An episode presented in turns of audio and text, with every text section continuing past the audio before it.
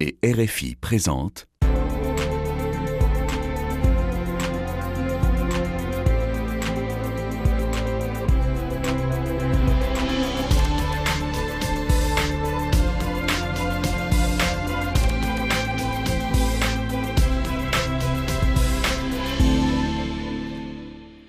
Bonjour à tous et merci de nous rejoindre pour Ici l'Europe. Nous recevons aujourd'hui une invitée exceptionnelle, la présidente de la Commission européenne, Ursula von der Leyen, une Allemande en charge de préparer et actionner la réponse de l'Union européenne à la guerre en Ukraine. En duplex avec nous depuis la Commission à Bruxelles. Bonjour Madame la Présidente. Bonjour, bonjour à vous. Vous faites partie de cette euh, toute première génération de femmes politiques parvenant à de hauts postes à responsabilité. Vous avez fait toute votre carrière au sein de la CDU, la formation conservatrice des démocrates chrétiens. Vous êtes nommée ministre de la Famille par la chancelière Angela Merkel. Elle vous confie ensuite le portefeuille du travail, puis le prestigieux ministère de la Défense. Vous démissionnez en 2019 pour devenir présidente de la Commission européenne. C'est un retour au bercail pour vous, puisque vous êtes née à Bruxelles, où votre père travaillait déjà dans les instances européennes. Alors, pour marquer la présidence française du Conseil de l'Union européenne, merci d'avoir accepté de répondre à quelques questions euh, dans notre langue, le français, euh, en ce début de quatrième semaine d'invasion russe en Ukraine. Comment est-ce que vous analysez la situation? Oui, trois semaines après le début de l'invasion, la situation est dramatique. Des villes ukrainiennes bombardées, 3 millions de réfugiés, autant de personnes déplacées en Ukraine, des hôpitaux et des maternités détruits, c'est atroce. Mais le coût pour Poutine est également extrêmement élevé. Il a déjà perdu des milliers de soldats. Nos sanctions ont dévasté l'économie russe. Des milliers de courageux, courageux citoyens russes s'opposent à la guerre. Poutine essaye de détruire l'Ukraine, mais en fait, il détruit l'avenir de son pays et de son peuple. Alors l'Europe est très très sollicitée par l'Ukraine sur le plan militaire, bien sûr, sur le plan humanitaire, sur le plan diplomatique, et l'Europe, elle répond, mais le président Volodymyr Zelensky attend encore davantage. L'Union européenne en fait-elle assez, d'après vous, pour aider l'Ukraine? L'Union européenne est fermement à côté de l'Ukraine et nous l'avons prouvé avec des décisions majeures. Pour la première fois de notre histoire, nous finançons l'achat et la livraison d'armes à un pays attaqué avec des fonds européens. Nous aidons l'Ukraine à maintenir son approvisionnement électrique. Nous avons synchroné le réseau ukrainien avec celui de l'Union européenne. Euh, C'était avant-hier. Jusqu'ici, il a été lié à la Russie et maintenant, il est lié à nous. Et ça, c'est un grand succès et ça donne de la sécurité à l'Ukraine. Au niveau économique, l'Union européenne fournit une assistance d'urgence de 1,2 milliard d'euros à l'Ukraine. En effet, aujourd'hui, nous avons versé 300 millions d'euros et 500 millions d'euros sont attribués en aide humanitaire. Et cela, c'est seulement le début. Plus va venir, ça c'est sûr. Et surtout, nous recevons les réfugiés ukrainiens avec les bras ouverts. Alors l'Europe a pris, Madame la Présidente, euh, un quatrième train de sanctions économiques contre la Russie. Elles font du mal économiquement, euh, en effet, euh, à cette Russie, mais à nous aussi, pays européens, sans pour autant parvenir pour l'instant à arrêter la guerre et à arrêter Vladimir Poutine. Nos paquets de sanctions ont dévasté l'économie russe. Euh, il touche tous les secteurs stratégiques, l'énergie, la technologie, l'aviation. Le plus important, c'est qu'il diminue les ressources permettant à Poutine de financer sa guerre. Et le résultat, on le voit maintenant, l'inflation monte en flèche, le rouble est en chute libre, les entreprises quittent la Russie, les banques russes sont coupées des marchés financiers, le pays est quasiment en état de cessation de paiement. Mais certes, ces sanctions ont aussi un coût pour notre économie. Mais je suis convaincue que les citoyens européens comprennent que nous devons nous opposer à cette invasion cruelle, car c'est notre liberté qui est en jeu. et notre liberté n'a pas de prix. Alors Ursula von der Leyen, pour des questions plus techniques et plus, de précision aussi dans vos propos, n'hésitez pas à vous exprimer maintenant en anglais. Alors, vous l'avez dit, ces sanctions économiques contre la Russie ont un coût aussi pour notre économie. Les prix de l'énergie, les prix agricoles flambent, euh, l'Ukraine étant le grenier à blé de l'Europe et euh, la Russie le premier exportateur mondial de blé. Alors, vous préparez, vous nous avez dit, un plan de sécurité alimentaire. Est-ce que vous pourriez euh, nous donner euh, les détails euh, de ce plan qui pourrait venir en aide à qui et comment? Oui, vous avez complètement raison. Il est très grave que l'Ukraine ne soit pas en mesure de semer le blé qui est nécessaire au monde. L'Ukraine fournit 12% du blé mondial. Et ce qui préoccupe l'Union européenne, c'est que nous sommes un grand fournisseur et un grand producteur de céréales. Donc nous ne sommes pas préoccupés par la sécurité alimentaire pour l'Union européenne. Mais c'est une question de sécurité alimentaire mondiale. Nous nous intéressons aussi au prix des aliments. À partir de la semaine prochaine, nous allons rendre un certain nombre d'avis sur la façon dont on pourrait soutenir les agriculteurs, dont on pourrait augmenter la production qui n'a pas lieu du fait de la guerre en Ukraine. Nous allons regarder, par exemple, ce qu'il est possible de faire avec les terres en jachère et nous allons donner un choix d'options aux euh, États membres. Alors le président Zelensky, euh, il a interpellé le nouveau chancelier allemand Olaf Scholz jeudi devant le Bundestag, vibrant plaidoyer pour un engagement allemand plus soutenu. On l'écoute tout de suite. Depuis trois semaines que nous nous battons pour nos vies, pour notre liberté, nous sommes devenus convaincus de ce que nous pressentions déjà avant et que vous n'avez probablement pas encore remarqué.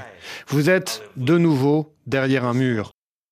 Pas le mur de Berlin, mais en plein milieu de l'Europe, un mur entre la liberté et l'esclavage.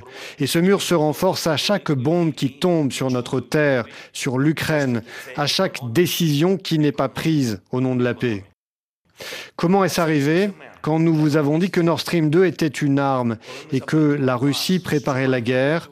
Vous avez répondu, c'est l'économie, l'économie, l'économie. Mais c'était le ciment d'un nouveau mur. Quand nous vous avons demandé ce que devait faire l'Ukraine pour devenir membre de l'OTAN et pour être en sécurité, vous avez répondu que la décision n'était pas encore sur la table et ne le serait pas dans un futur proche, tout comme vous repoussez encore l'adhésion de l'Ukraine à l'Union européenne. Pour certains, il s'agit de politique, mais la vérité, c'est que tout ça, ce sont des briques pour un nouveau mur. Voilà, Vladimir Zelensky euh, voudrait que l'Allemagne accepte de euh, procéder à un embargo sur le gaz et le pétrole russe. Vous êtes vous-même allemande, on, le rappelait. Est-ce que vous confirmez que c'est votre pays essentiellement qui bloque et essayez de faire un peu bouger les lignes sur ce sujet?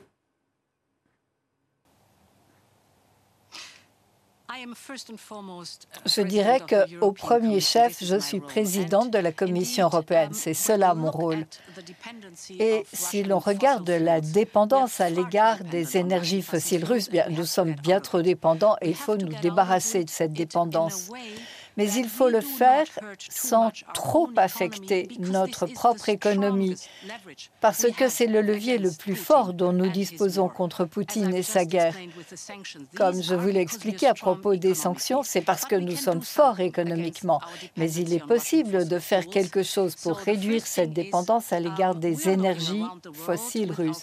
D'abord, nous essayons de voir avec nos amis américains s'il n'est pas possible de disposer de davantage de gaz naturel liquéfié pour nous débarrasser de cette dépendance. Et les choses vont bien. Si la Russie nous coupait le gaz aujourd'hui, nous pourrions traverser l'hiver. Donc nous avons suffisamment de stocks de GNL. Et ensuite, la question qui se pose, c'est celle d'investissements très importants en énergie renouvelable. Elles sont locales, elles créent des emplois, elles sont bonnes pour la planète et pour la sécurité énergétique. Cet investissement est donc stratégique. Et puis, il y a une troisième chose, très simple, mais très importante. Chaque Européen peut contribuer en économisant de l'énergie. Moins nous utilisons de l'énergie, puis mieux nous nous débarrassons de cette dépendance à l'égard de la Russie. Joe Biden sera à Bruxelles la semaine prochaine pour un sommet de l'OTAN consacré à l'Ukraine. Un sommet pour quoi faire alors que l'OTAN ne veut pas entrer en guerre contre la Russie? Je dirais que c'est une question qui regarde l'OTAN. Et l'OTAN est parfaitement clair. L'OTAN um, défendra l'alliance, mais sur le territoire de l'OTAN. Um, et c'est une décision de l'OTAN sur laquelle je n'ai pas à commenter. Um, mais je dirais que ce que nous avons vu, et je l'ai dit, notre réponse à l'agression de Poutine et à la guerre cruelle qu'il a lancée, notre réponse est très forte. Il s'agit de faire en sorte de paralyser son économie et de l'empêcher de reconstituer son trésor de guerre. Alors cela a eu un impact très fort. La bourse en Russie a fermé il y a trois semaines car la Russie ne peut plus l'ouvrir. Si vous voyez toutes les entreprises internationales qui sont en train de quitter la Russie, cela a un impact énorme sur l'économie russe. Mais cela aura également un impact à terme sur l'économie, donc un impact durable. Le président Poutine devra payer le prix et c'est la force de l'Union européenne. Et puis, il y a une seconde phase que nous soutenons. Il s'agit de soutenir le peuple ukrainien courageux en lui fournissant des armes pour sa lutte. Et c'est une chose que l'Union européenne n'avait jamais fait auparavant, mais nous sommes en mesure maintenant d'offrir ce soutien au peuple ukrainien et nous faisons tout ce que nous pouvons pour l'aider dans les négociations qui ont commencé. Chaque fois que nous pouvons le faire, nous le faisons. Puisqu'on parle de soutien, cette semaine, les dirigeants de la Pologne et la République tchèque et la Slovaquie se sont rendus à Kiev pour témoigner de leur solidarité avec les Ukrainiens et, leur dirigeant, euh, le président Zelensky. Euh, ce sont les membres du groupe de Visegrad, un groupe à l'est de l'Europe qui, se retrouve sur une rhétorique plutôt eurosceptique normalement. Est-ce que c'est un geste courageux ou irresponsable en pleine guerre? Et est-ce qu'ils vont réussir à faire oublier leur propre dérive sur l'état de droit? Je dirais que c'est un message courageux et c'est une bonne chose qu'il y ait eu ce message. Uh, S'il y a une chose à laquelle Poutine n'avait pas pensé, c'est l'unité de l'Union européenne et l'unité entre l'Union et nos amis américains, canadiens, britanniques. Il n'avait pas prévu non plus la rapidité et l'importance des sanctions que nous avons imposées. Nous sommes unis dans ce message très clair à Poutine. Cela ne veut pas dire que nous n'allons pas examiner d'autres sujets. Et il est clair que nous travaillons à d'autres questions qui se posent avec les États membres. Mais à l'heure actuelle, il est important de donner une réponse très ferme. Il n'est pas concevable qu'un autocrate s'attaque à un pays souverain qui a droit à l'intégrité de son territoire. Il n'est pas concevable que les sphères d'influence que la Russie veut exercer sur les pays voisins euh, soient acceptées. C'est la démocratie qui se dresse contre l'autocratie et nous Vous sommes l'avez dit, l'armée russe bombarde massivement, sans ménagement, des cibles civiles comme le théâtre du port de Mariupol le Kremlin refuse de stopper les combats, comme le lui a demandé la Haute Cour internationale de justice. Faudra-t-il poursuivre Vladimir Poutine devant la justice internationale?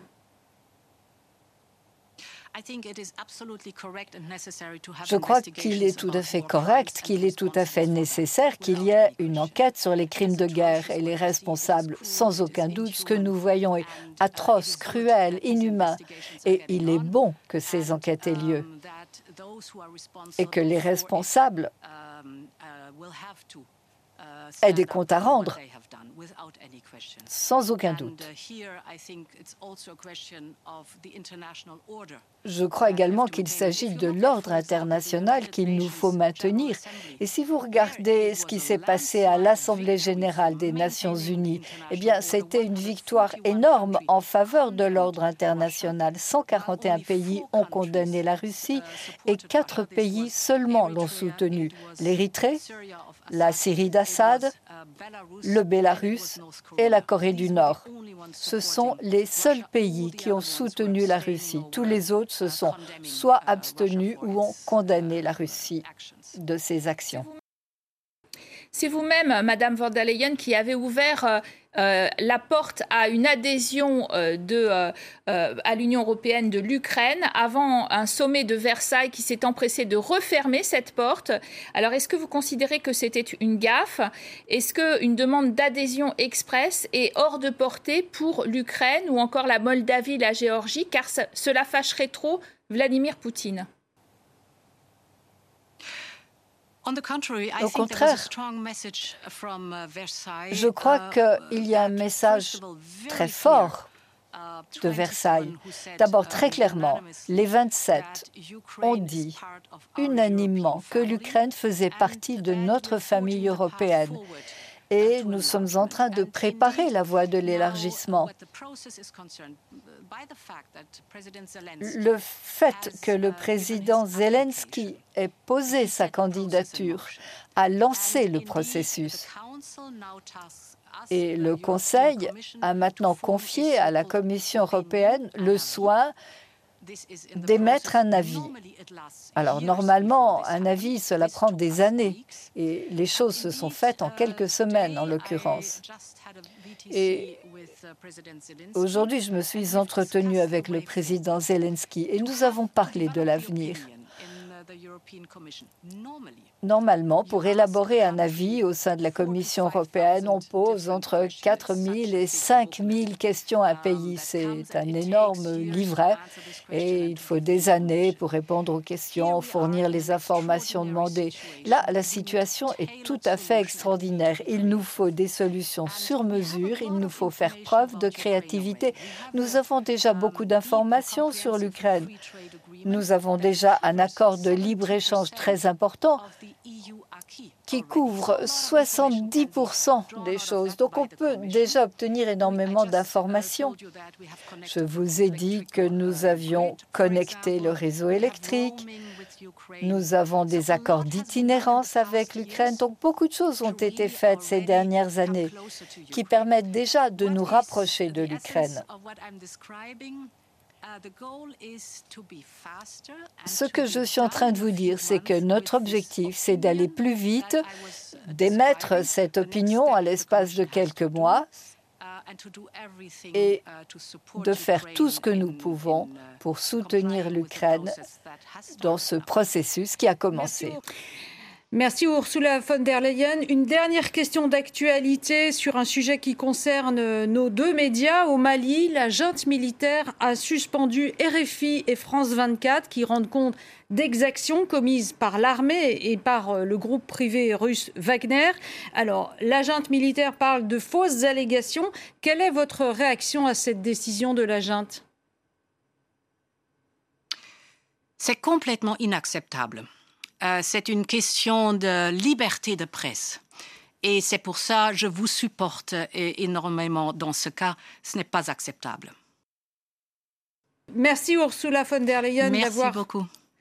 Merci Madame la Présidente de la Commission d'avoir répondu à notre invitation. Tout de suite, votre rendez-vous avec l'actualité sur euh, France 24 ou sur RFI. À très bientôt à tous.